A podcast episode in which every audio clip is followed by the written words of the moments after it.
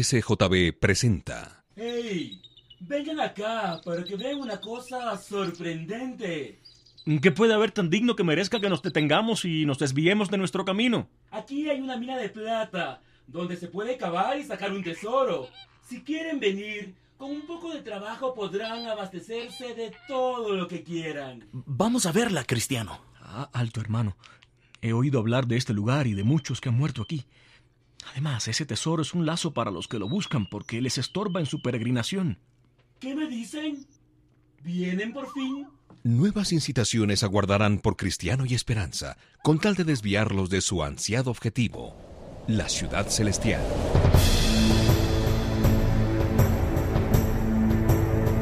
El peregrino.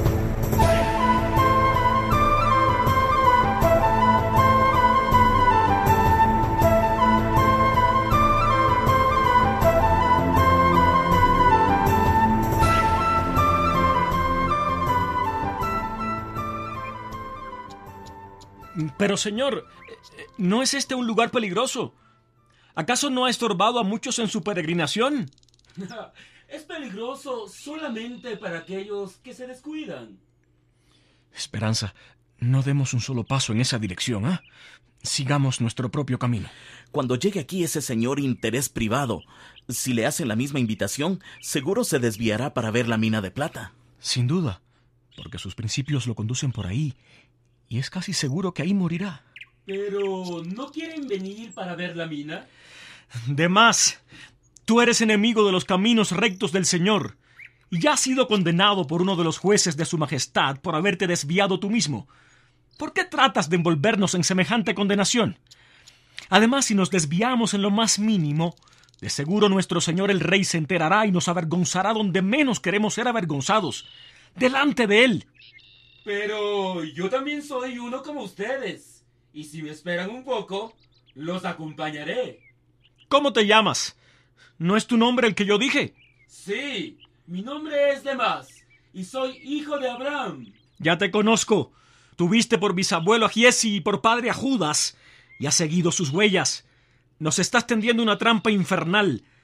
Tu padre se ahorcó por traidor y no mereces otro tratamiento. Te aseguro que cuando lleguemos a la presencia del rey, le informaremos de tu conducta.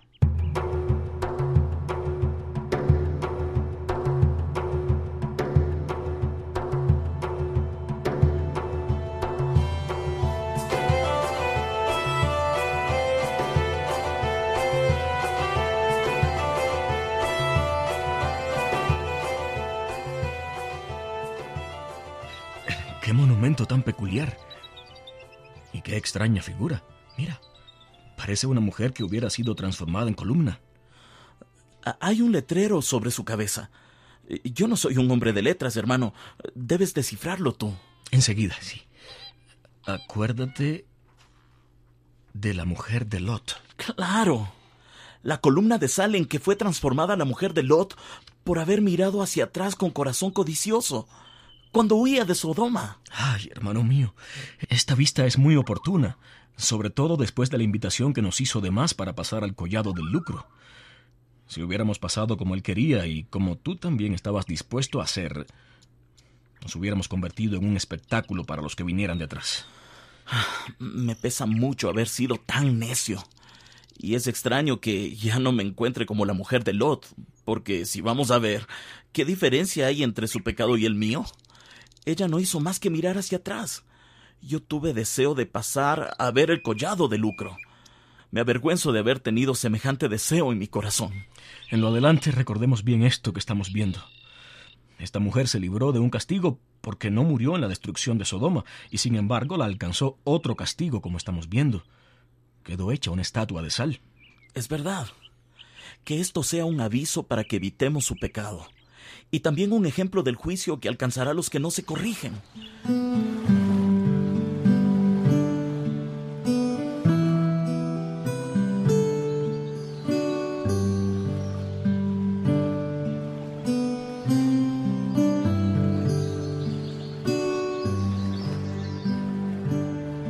¡Qué río tan agradable! El rey David lo llamó el río de Dios y Juan el río del agua de la vida. Oh, bebamos de sus aguas. qué agradable. Y cómo alivia mi espíritu fatigado. Observa, Esperanza. En las orillas del río crecen árboles frondosos con toda clase de frutos. Dicen que sus hojas sirven para prevenir indigestiones y otras enfermedades que suelen sobrevenir a los viajeros por el mucho andar. Ah, ¡Qué maravilloso, hermano! A uno y otro lado del río, ¿te fijas? Hay también praderas hermoseadas de lirios que se conservan verdes durante todo el año. Descansemos en esta pradera, ¿sí? Aquí podremos dormir seguros y recobrar las fuerzas para continuar el viaje. Ay, cuál fluye este río cristalino para gozo y solaz del peregrino. Qué verdes prados y pintadas flores comunican al aire sus olores. Quien una vez habrá saboreado el fruto de estos árboles sabroso, venderá cuanto tenga de buen grado por comprar este sitio delicioso.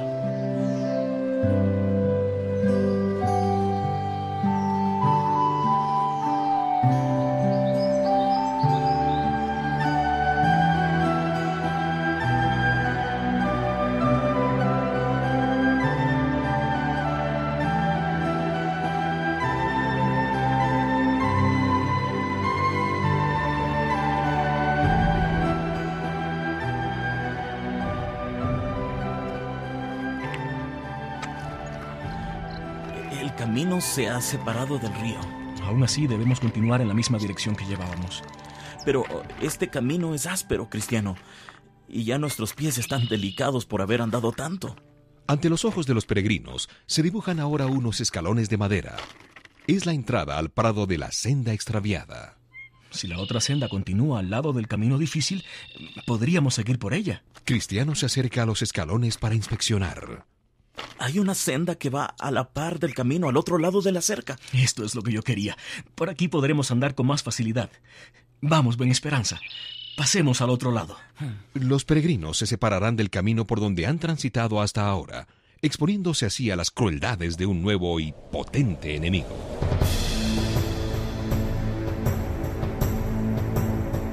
Escuche el siguiente capítulo de El Peregrino. Fue una producción de HCJB.